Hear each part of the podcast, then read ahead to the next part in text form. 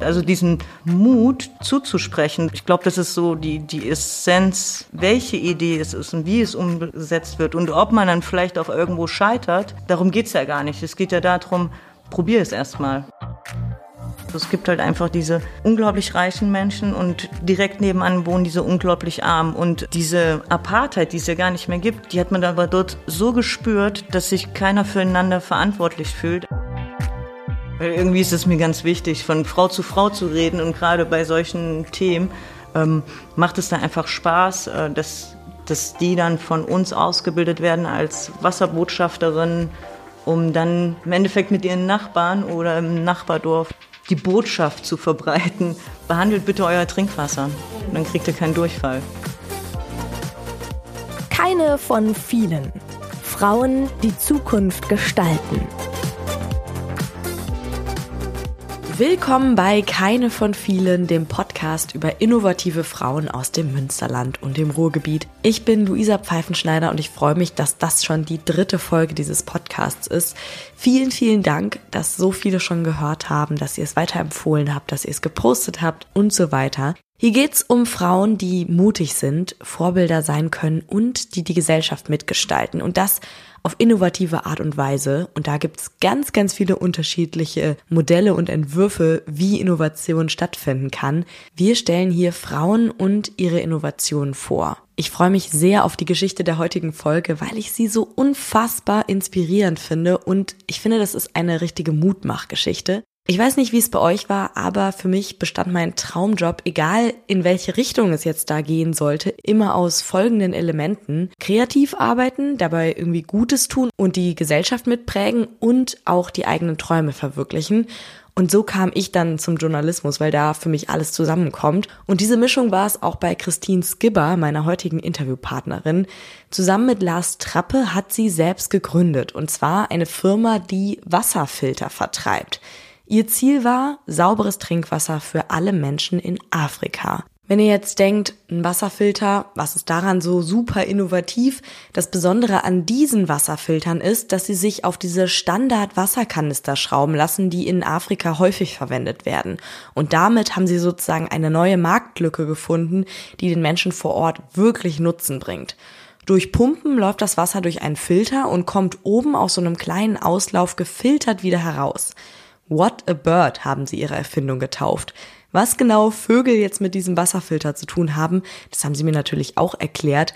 Müsst ihr euch noch ein bisschen gedulden, bis diese Erklärung kommt. Auf jeden Fall eine geniale Idee, die viel Zeit und aber auch Mut gekostet hat, überhaupt damit anzufangen. Christine hat im Team gegründet mit ihrem Mitgründer, also in einem gemischtgeschlechtlichen Team.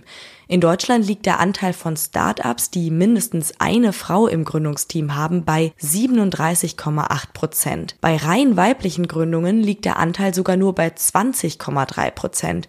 Hier steckt auf jeden Fall noch viel Potenzial drin und ja, auch dafür machen wir diesen Podcast, um zu zeigen, na klar kann man als Frau auch gründen. Warum Frauen sich trauen sollten zu gründen, welche Zweifel sie im Laufe ihres Projekts hatten und ob sie inzwischen von der Idee leben können, darum geht's in dieser Folge. Christine hat außerdem sehr eindrücklich erzählt, warum das Thema sauberes Trinkwasser in Afrika vor allem ein Thema der Frauen ist und warum der Weg über die Frauen Veränderung herbeiführen kann. Dieses Interview habe ich übrigens mit Christine und Lars, ihrem Gründungspartner, geführt. Am Anfang wollte ich natürlich direkt wissen, wie sie auf die Idee kamen und warum der Name What a Bird. Vielleicht fängt man erstmal an, wie wir auf die Idee gekommen sind. Der Name What a Bird hat sich am Endeffekt durch unseren Prototyp dann abgeleitet und entwickelt. Wir beide sind leidenschaftliche Backpacker und wir waren in Ostafrika viel am Reisen. Da waren wir einmal bei einer ugandischen Familie, ganz ländlich zum Essen eingeladen und da stellten wir dann ganz schnell fest, es gibt keine Wasserleitung. Flaschenwasser gab es jetzt auch nicht so zur Verfügung. Also sind wir mit Kanistern und den Frauen losgelaufen. Es waren knapp zwei Kilometer Kilometer. Der Weg dahin war noch gut, weil da waren noch die Kanister leer gewesen. Wir waren dann an der Wasserstelle, haben die Kanister aufgefüllt und dann haben wir die Kanister nach Hause getragen und dann hieß es für uns, das Abendessen war zubereitet, ja, möchtet ihr nicht einen Schluck Wasser? Und da hatten wir dann uns überlegt, na ja, die Kanister sehen jetzt nicht so sauber aus, Aber das Wasser können wir einfach nicht trinken. Dann hatten wir einen Outdoor-Filter mit dabei gehabt und haben ungefähr eine Stunde lang Wasser für die ganze Familie. Wir waren insgesamt zehn Personen gefiltert, aber damit dann alle den Zugang zu einem gesunden, unbedenklichen Wasser hatten. Ja, und dann haben wir abends überlegt, ne? Ja, genau. Dann haben wir uns eben entsprechend Gedanken gemacht und haben gedacht, warum gibt es diese Problematik eigentlich nicht? Es gibt ja einfach verschiedenste Filter auf dem Markt. Und dann ist uns erstmal aufgefallen, dass es eben diese Produkte für diese Zielgruppe nie entwickelt worden sind. Also es gibt tatsächlich einfach ähm, diese People Left Behind, für die werden einfach gar keine Produkte entwickelt, weil die einfach offiziell nicht Teil der ganzen äh, Marktwirtschaft sind. Und das war irgendwie für uns nicht akzeptabel. Und daraufhin haben wir uns Gedanken gemacht, wie, wie kann man denn den Zugang zu sauberem Trinkwasser eigentlich überhaupt ermöglichen und das eben auch an die Kulturen angepasst. Also dass man da eben keine großen Verhaltensänderungen braucht. Und nachdem wir die Kanister zwei Kilometer getragen haben, haben wir überall nur noch Kanister gesehen. Also das war wirklich so, oh, die tragen auch das Wasser im Kanister, die auch. Und wir haben den Kanister wirklich als Schlüsselpunkt gesehen für den Transport auf der letzten Meile. Und da kam dann diese Idee, ach, diesen Kanister müsste man doch irgendwie mit einem Wasserfilter verbinden. Ja, und dann zurück zu deiner Frage, wie sind wir eigentlich auf den Waterbird dann gekommen? Das Handauslassstück, das fanden wir halt einfach noch nicht angenehm vom, vom Handling her. Und dann haben wir uns noch dran erinnert, äh, aus unserer Kindheit, da gab's doch Fimo, diese Knetmasse. genau, und so ist am Endeffekt ähm, das Auslasshandstück entstanden. Und dann haben wir unseren Prototypen in den Kanister gestellt und haben gedacht, sieht aus wie ein Wasservogel. Jetzt waren wir gerade in der Szene, wo das Ganze losging, ja in Uganda bei einer Familie. War diese Familie dann auch sozusagen die erste Familie, die das dann ausprobieren durfte? Oder wie waren dann die ersten Schritte mit diesem Wasserfilter? Also ihr habt den entwickelt. Wie ging das dann von da aus weiter? Nachdem wir den dann soweit fertig entwickelt hatten, haben wir davon dann vier Stück gebaut, vier Prototypen und haben die eingepackt und sind dann eben wieder nach Ostafrika gefahren und dann durch Kenia, Uganda und Ruanda gereist und haben eben da den Menschen gefragt an den Wasserstellen, was sie denn eigentlich von der Idee halten. Denn oft ist es so, dass man eine Idee hat, denkt, das wäre etwas, aber die Leute oder wenn man das dann eben im Einsatz hat, dass das nicht ankommt. Die Leute benutzen das nicht und dadurch scheitern halt ganz, ganz viele Projekte. Und das heißt, bevor wir da wirklich dann eben auch in Serie gegangen sind, haben wir das eben einfach vor Ort getestet und die Menschen gefragt. Und gerade an den Wasserstellen, das Wasser holen, das ist die Aufgabe der Frauen und Kinder. Die auch zu fragen, manchmal muss man auch ehrlicherweise sagen, sind, sind die nicht so gut ausgebildet, weil die Frau hat natürlich sich um den Haushalt zu kümmern, die Kinder zu versorgen. Also warum bräuchte sie einen höheren Bildungsgrad? Und wie Lars dann schon sagte, es, es musste für uns ein einfaches Produkt sein, was leicht erklärbar ist und was auch dann auch die Frauen verstehen. Und das Feedback, das war, das war phänomenal phänomenal. Die fanden das alle total gut und wollten das unbedingt haben. Und zurück zu der Frage. Also sie waren nicht die allerersten, ja. aber äh, auf dieser auf dieser Rundreise, da sind wir eben auch wieder zu der Familie gefahren und haben denen auch natürlich einen übergeben, haben wir auch da gelassen. Und ähm, nee, die fanden das auch total hilfreich und total einfach zu benutzen und äh, haben das auch verstanden. Und deswegen, also es war tatsächlich äh, die erste Familie, die auch einen bekommen hat. Die, an, die anderen. Prototypen konnten wir halt nicht abgeben. Und was auch begeisternd war, wie gesagt, Frauen sind dafür zuständig, das Wasser zu holen, aber auch vielleicht zu behandeln das heißt auch abkochen oder mit Chlortabletten irgendwie aufzubereiten, dass es sicher ist. Und mit unserer Maschine waren plötzlich auch Männer ganz interessiert, kamen dann auch zu den Wasserstellen und haben dann gesagt, ja, möchte hier jemand noch Wasser gefiltert haben und haben dann auch selber gepumpt und wer möchte noch, wer, wer möchte noch. Und äh, plötzlich waren Männer auch irgendwie in Charge für sauberes Trinkwasser. Das heißt, wir, wir sind jetzt mit unseren vier Wasserfiltern sozusagen in Uganda, haben das vorgestellt, das Ganze ist grandios angekommen. Wie seid ihr von da? Wie waren dann die nächsten Schritte? Wir haben gesagt, wir möchten ein Unternehmen gründen. Wir kennen uns jetzt auch schon seit 20 Jahren, also wir sind ein gutes Team. Wir haben gedacht, ja, das wird auch klappen. Ne? Manchmal sagt man ja, oh, Freunde oder so sollten nicht zusammen Business machen, aber ähm, das läuft wunderbar. Wir haben den Businessplan geschrieben und natürlich ging es dann um den Punkt, ja, wie finanzieren wir das Ganze? Da Aber kurz, kurz noch ja. zurück. Also tatsächlich, also für uns war es einfach ganz wichtig oder wir sind auch weiterhin der Meinung, dass Afrika nicht auf Spenden von der westlichen Welt angewiesen ist, mhm. sondern wir sind der felsenfesten Überzeugung, dass sie das aus eigener Kraft selber stemmen können. Und die ähm, wollen auch nicht mehr in diese Opferrolle gedrängt werden, sondern die können das selber. Also wo wir den Businessplan auch geschrieben haben, das war wirklich so, boah, nein. Aber jetzt im Nachhinein, nach ein paar Jahren, denkt man wirklich so, ah, das war ganz gut. Also sich da einfach auch mal zu, zu strukturieren, ne? Zielgruppe, auch eine Marktanalyse machen, wo ist der Bedarf und äh, wie können wir erste Umsätze generieren und all das. Und ja, mit diesem Pamphlet sind wir dann halt zur Bank gegangen und haben einen KfW-Gründerkredit bekommen. Jetzt würde mich nochmal interessieren, also das klingt irgendwie alles total abenteuerlich, wie ihr dann auch da selbst hingereist seid und wahrscheinlich einfach die Leute angequatscht habt. Das war ja wahrscheinlich erstmal so ohne Struktur, sage ich jetzt mal, also im genau. völlig positiven Sinne gemeint. Wie waren so die Reaktionen aus eurem Umfeld? Wer hat euch da vielleicht bei unterstützt? Wer hat euch davon abgeraten? Wie, wie waren da insgesamt so die Reaktionen? Gab es überhaupt negative Reaktionen, überlege ich? Nee, eigentlich waren alle immer sehr positiv begeistert und die haben natürlich unsere Leidenschaft auch gesehen. Also meine Eltern haben uns auch sehr unterstützt. Ja, auch meine Familie, ja. auch Freundeskreis. Freunde, die haben gesagt, ihr seid auch. ein bisschen verrückt, aber es ist eine gute Sache. genau, und auch eben die Mut zu haben, das dann zu machen. Ne? Also ja. tatsächlich, also so, so, im Nachhinein hätte man gewusst, was das alles bedeutet und worauf das Ganze hinausläuft und wie viel Arbeit das tatsächlich ist. Ob man das dann nochmal machen würde, ähm, wäre so die Frage. Aber das Gute ist ja, dass man blauäugig da reingeht und sagt, ähm, es muss halt gemacht werden und dann macht man das halt. Jetzt haben wir schon über euer direktes, privates Umfeld gesprochen. Welche anderen Netzwerke habt ihr vielleicht auch auch genutzt, um die Idee bekannt zu machen, um das Ganze, ja, um euch auch finanzielle Förderung oder auch nicht finanzieller Art eine Förderung zu holen. Was habt ihr da genutzt, um das, von der Idee zum Produkt sozusagen zu kommen? Was ich halt gerne mache, gucke dann immer so Start-up-Wettbewerbe. Da gab es den Businessplan-Wettbewerb Münsterland. Da haben wir den dritten Platz geholt. Dann gab es den Innovationspreis Münsterland. Da haben wir auch den dritten, nee, da waren wir in den Top 5 der Startups. Genau, dann gab es nochmal einen Publikumspreis, also dass man nochmal guckt über Wettbewerbe, ähm, dass man da weiterkommt. Jetzt seit Februar diesen Jahres äh, sind wir im Black Forest Accelerator, wo wir auch dachten, wieso jetzt Schwarzwald? Ja. Ähm, die hatten uns dann aber ähm, irgendwie gefunden.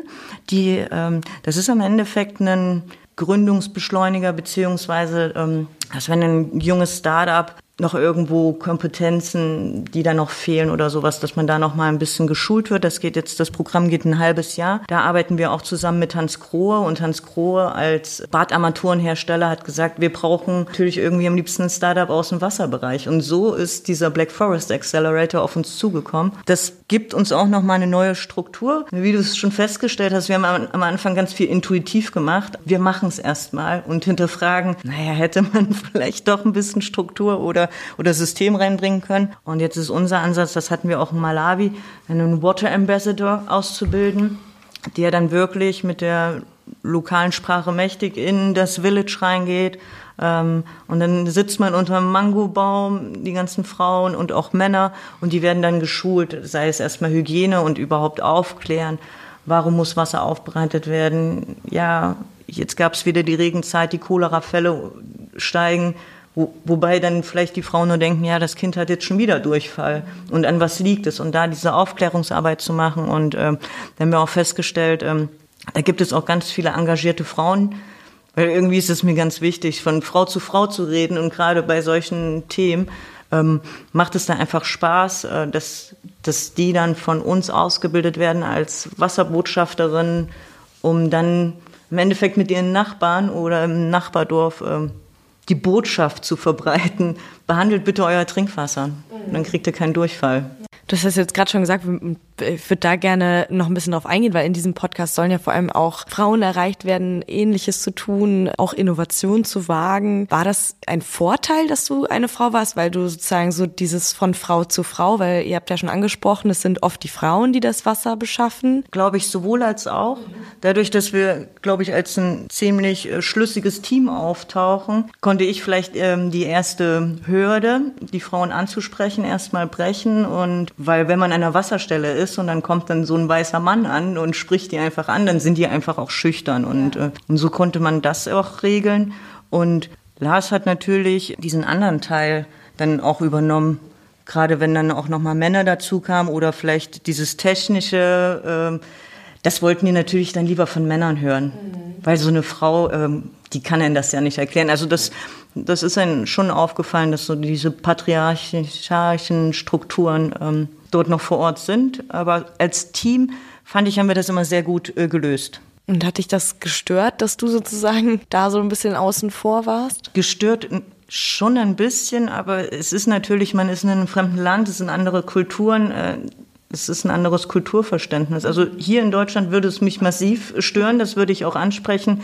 Aber dort muss man vielleicht auch ähm, ein bisschen Rücksicht drauf nehmen, wie die Sozialisation dort ist. Und trotz alledem findet man immer wieder starke Frauen, selbst an so einer Wasserstelle, ja, das ist dann auch die, die, die weiß den ganzen Durfklatsch und die ist tough und äh, setzt sich da auch durch. Mit denen ist es natürlich sehr spannend, weil sie repräsentieren, repräsentieren halt auch die Frau, die dann auch den Männern irgendwie mal Parole bieten kann. Also ich hatte schon immer das Gefühl, ja. dass eigentlich eigentlich die Frauen, also ohne ohne die Frauen äh, läuft da gar nichts. Also nee, das, das, die das, Frauen machen ja. alles. Also sie sind für, nicht nur für den Haushalt zuständig und für die Kinder, sondern auch zum Wasser holen, fürs Kochen, für den Garten, für äh, die Ernte. Und ähm, also die machen eigentlich alles. Also tatsächlich das Rückgrat. Ja. Absolut, Richtig. ja, die sind auch eben, die sind verantwortungsbewusst, die ähm, haben nicht immer leider, also die, oft brechen die Schule halt frühzeitig ab. Ähm, aber tatsächlich, also die, die haben einfach die Power und auch haben eigentlich auch die Hosen an, also auch in einem Haus, also im ganzen Haus und ähm, ja, bieten den Männern auf jeden Fall Paroli und ja, die, mhm. die haben die Hosen an. Ja, und unabhängig von der Schulbildung muss man auch sagen, es gibt ja so eine Grundintelligenz. Da gibt es halt die ganz viele Frauen, die sind dann einfach auch pfiffig. Ich finde, die sind auch unglaublich kreativ bei ihren Lösen der täglichen Probleme. Wo wir sagen würden, oh je, oh je, was kann ich mir jetzt irgendwo online bestellen, was mein, äh, mein Problem löst? Und ähm, dass sie einfach gucken, welche Ressourcen habe ich da zur Verfügung, um äh, das Problem zu lösen. Sehr spannend fand ich das auch. Also der Weg über die Frauen ist eigentlich schon der erfolgsversprechendste wahrscheinlich. Ich habe so ein bisschen bei dir im Internet gesucht, welche Artikel es schon gibt und so weiter und unter anderem einen Instagram-Kanal gefunden, wo mich jetzt interessieren würde, ob das überhaupt deiner ist. Daher hieß du, wenn du, du es bist, Super Skibby. ja. Würdest du sagen, dass du so eine Art Superhero bist? Also ich finde es schon gut, dass man sagt, ähm, dass man super ist, weil das zeigt ja auch, dass man an sich glaubt und, und dass, dass man weiß, man ist ein, ein toller Mensch. So kann man es ja dann natürlich auch nach außen strahlen. Ich möchte nicht, dass das dann, dass es natürlich als arrogant oder überheblich rüberkommt, aber deswegen ist es auch super Skibby, weil das ist mein Spitzname. Würdest du sagen, dass du auch ein Vorbild sein kannst für andere, vielleicht auch andere Frauen? Ich kann mir das gut vorstellen. Also wir sind hier auch äh, in Münster sehr gut mit dem Social Entrepreneurship vernetzt. Das ist äh, hier der lokale Verein. Da hatten wir auch schon ein paar Mal äh, gepitcht und kommen dann halt auch Studierende an und ja, wir haben eine Idee und fragen und wie war das denn? Und die zu ermutigen, das macht auf jeden Fall Spaß, aber dass sie einen, dass sie einen so sehen, äh, die haben es ja geschafft, beziehungsweise die haben sich erst mal getraut. Also diesen Mut zuzusprechen, das ist, ich glaube, das ist so die, die Essenz, welche Idee es ist und wie es umgesetzt wird und ob man dann vielleicht auch irgendwo scheitert, das, darum geht's ja gar nicht. Es geht ja darum, probier es erst mal. Und äh, warum glaubst du, sind Frauen oft dann noch unterrepräsentiert in Start-ups? Vielleicht ist es wirklich das Rollenbild, was irgendwie noch teilweise vorherrscht. Dann ist man vielleicht Mitte 20 aus dem Studium raus, dann ähm, hat man vielleicht dann schon Ideen, hm, Familie gründen, oh, wie soll ich Familie denn jetzt aber mit einem Erfolg eines Unternehmens unter einen Hut bringen? Würde überhaupt mein Partner oder Partnerin, egal welche Konstellation da auch ähm, dann zustande kommt, würde der das dann auch unterstützen und dass das viele Gedanken sind, die ein Mann vielleicht klassischerweise nicht hat. Mhm. Was könnte da helfen, um das sozusagen dieses biologisch gegebene Ungleichgewicht in Gleichgewicht zu bringen oder zumindest anzugleichen? Also ich glaube, man, man braucht einfach ein Selbstbewusstsein und man sollte sich da auch nicht irgendwie einreden, dass man eine Frau ist und das wird sich einfach schon irgendwie regeln. Und ähm, wenn man sich jetzt jedes Szenario vorher überlegt, was könnte alles irgendwie passieren, ich glaube, wir würden uns in unseren Kämmerchen verziehen, weil das Leben ist halt manchmal gefährlich, manchmal ist es schön, manchmal gibt es auch Katastrophen, aber so ist es halt das Leben. Und zu unserer Teamarbeit, also wir sehen uns auch gar nicht als Mann oder Frau, wir sind halt Menschen, die gut zusammenarbeiten. Wir wissen unsere Stärken und Schwächen und die, die gleichen wir aus. Ja, also ich finde ja. auch tatsächlich, dass ähm, das Geschlecht eigentlich nicht so eine große Rolle spielen sollte, aber tatsächlich ist das leider immer noch so und eben aus verschiedensten Gründen. Und ich glaube, was grundsätzlich einfach helfen würde, wäre, wenn ähm, das Unternehmertum auch viel mehr in der Schule vermittelt wird.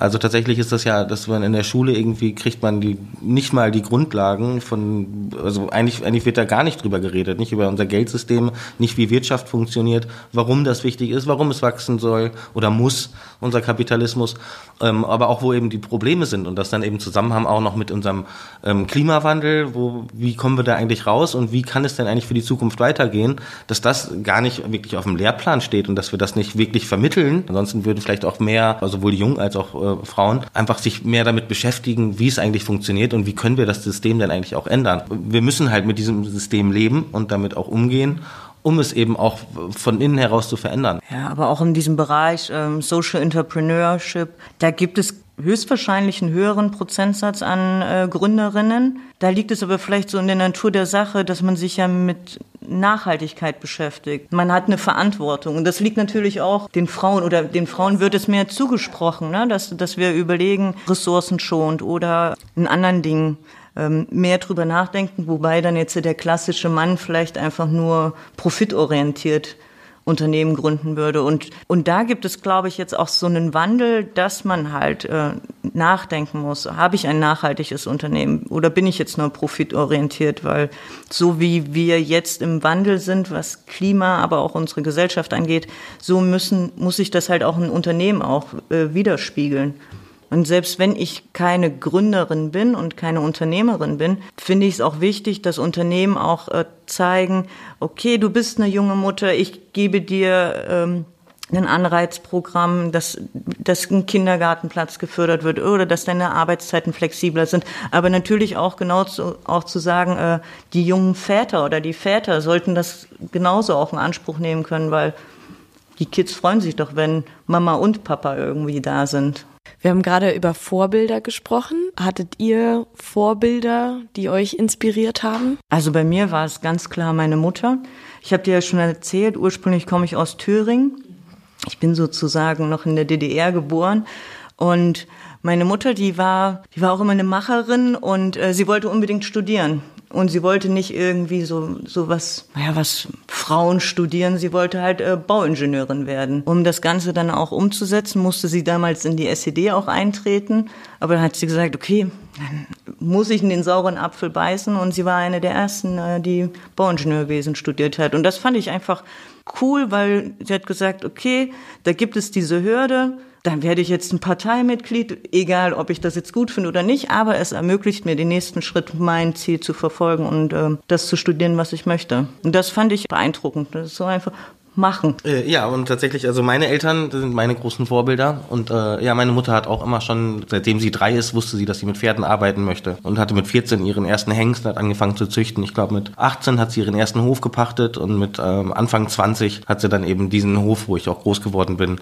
äh, erworben und den eben auch zusammen mit meinem Vater dann später dann, äh, der ist später dazugekommen, dann eben auch weiter aufgebaut und groß gemacht. Äh, genau, und da, und die hat mir das eben auch, also meine Eltern mit in die Wiege gelegt und eben auch tatsächlich, dass man eben was tun muss und machen kann und eben, dass es eigentlich keine Grenzen gibt. Die finden, befinden sich nur im Kopf. Wir haben jetzt über Menschen aus eurem Umfeld gesprochen, die euch unterstützt haben, dann ein bisschen übergeordnete Organisationen, wo ihr Hilfe gefunden habt, aber das meiste kam natürlich aus euch selbst heraus. Was würdet ihr sagen, waren so die, ich grenze das mal ein auf drei wichtigsten Eigenschaften, die es euch ermöglicht haben, diese Idee umzusetzen und jetzt dann da auch dran zu bleiben? Offenheit, ich glaube, durch, durch unsere Offenheit der Welt gegenüber, anderen Kulturen und auch, äh, wie wir es dir erzählt hatten, wir sehen plötzlich überall nur noch Kanister.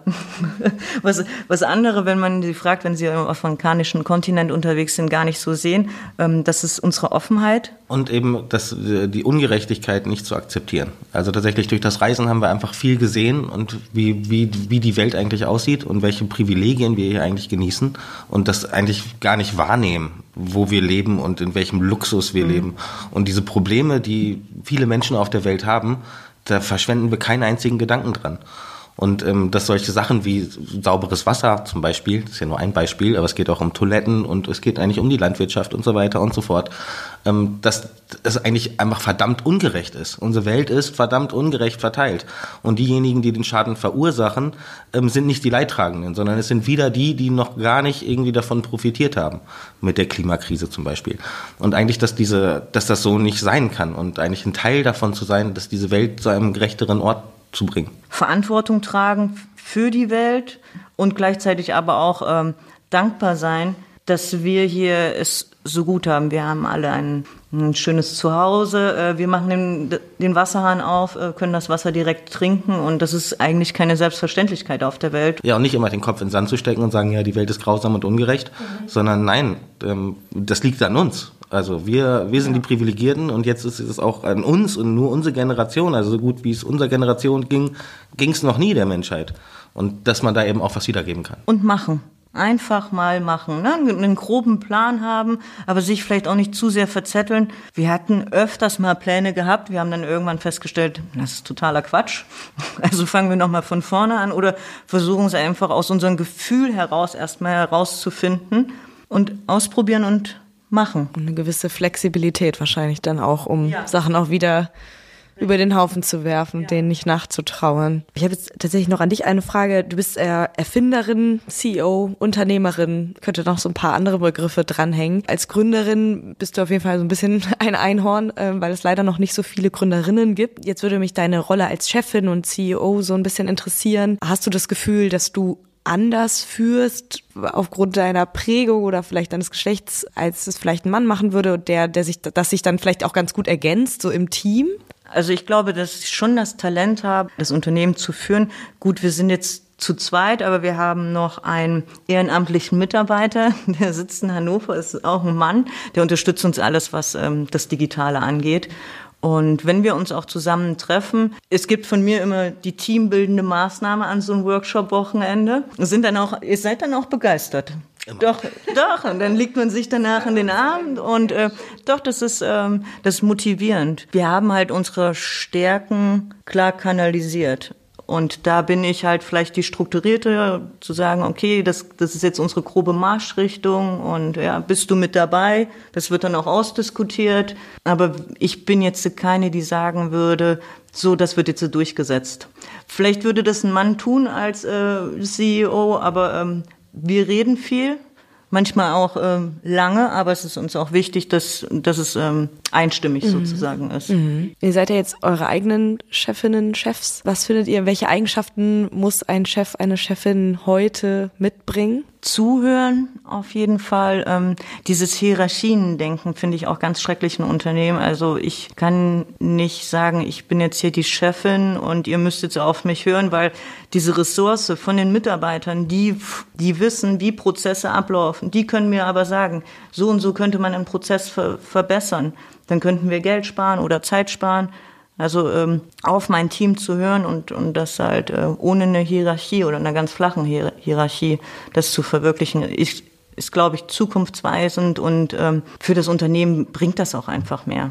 Was ist das Beste daran, eigene Chefin zu sein? Ja, man, man hat halt viel zu tun. Es sind viele Entscheidungen zu treffen, äh, wo man manchmal denkt, ach, wäre eigentlich cool, wenn es jemand anders treffen könnte, weil es gibt nicht nur schöne Entscheidungen, es gibt halt auch äh, schwierige Entscheidungen, äh, wo man dann vielleicht abends noch mal im Bett liegt und gar nicht so gut einschlafen kann, weil man es noch mal überdenkt.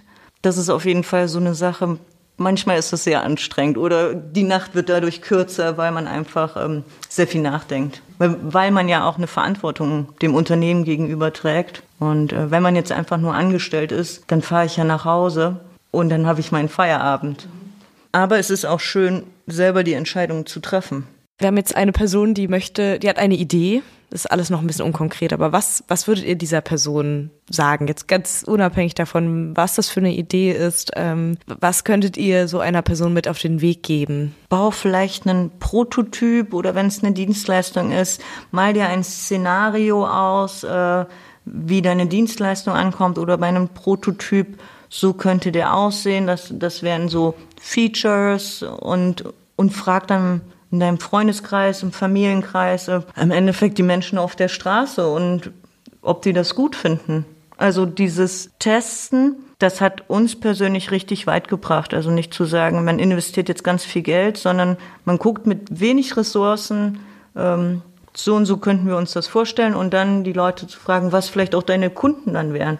Na, nicht nur zu sagen, okay, das ist meine Idee, sondern für wen ist eigentlich diese Idee? Welches Problem löse ich? Ja, und ähm, tatsächlich, also Learning by Doing ist ähm, ein sehr harter Weg. Man macht viele Fehler, versenkt viel Geld Und da ähm, ist tatsächlich eigentlich dieser Accelerator ähm, und ähm, Startup-Hubs und sowas, also wo einfach gute Ansprechpartner sind, wo man einfach viele Fehler von vornherein vermeiden kann. Ja, diese ganze Gründer Gründerinnen-Szene. Also das ist wirklich toll. Äh, das ist ein mega tolles Netzwerk, äh, die offen sind, äh, die dir von einfachen, ja, wie schreibe ich einen Businessplan, geben sie dir Unterstützung oder testen vielleicht auch dein Produkt oder hinterfragen mal deine Dienstleistung, weil das ist auch immer dann wichtig, wenn man es macht, auch immer noch mal zu hinterfragen, kann ich es vielleicht noch besser machen oder abändern.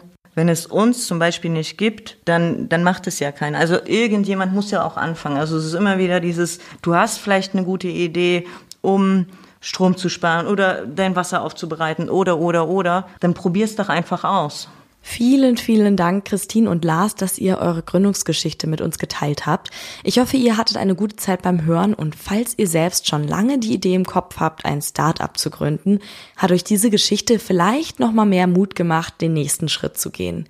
Ganz nach Christines Motto, einfach machen. Was ihr auch einfach machen könnt, abonniert doch gerne diesen Podcast, damit ihr keine Folge verpasst und ihr könnt uns auch schreiben. In den Show Notes unter diesem Podcast findet ihr alle Kontaktmöglichkeiten. Auch über Bewertungen freuen wir uns. Das geht zum Beispiel bei Spotify und am allermeisten freue ich mich oder freuen wir uns, wenn ihr nächsten Monat die neue Folge hört.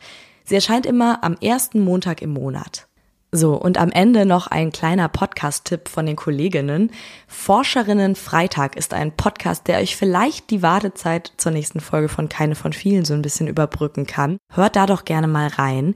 Es geht um Interviews mit Frauen, die nicht unbedingt in der klassischen Forschung arbeiten oder bestimmte akademische Titel tragen, sondern um Frauen, die sich ganz allgemein gesagt, mit technischen oder gesellschaftlichen Problemen beschäftigen und dafür kreative Lösungen entwickeln. Ich habe zum Beispiel letztens die Folge mit Anne-Christine Barnsleben gehört.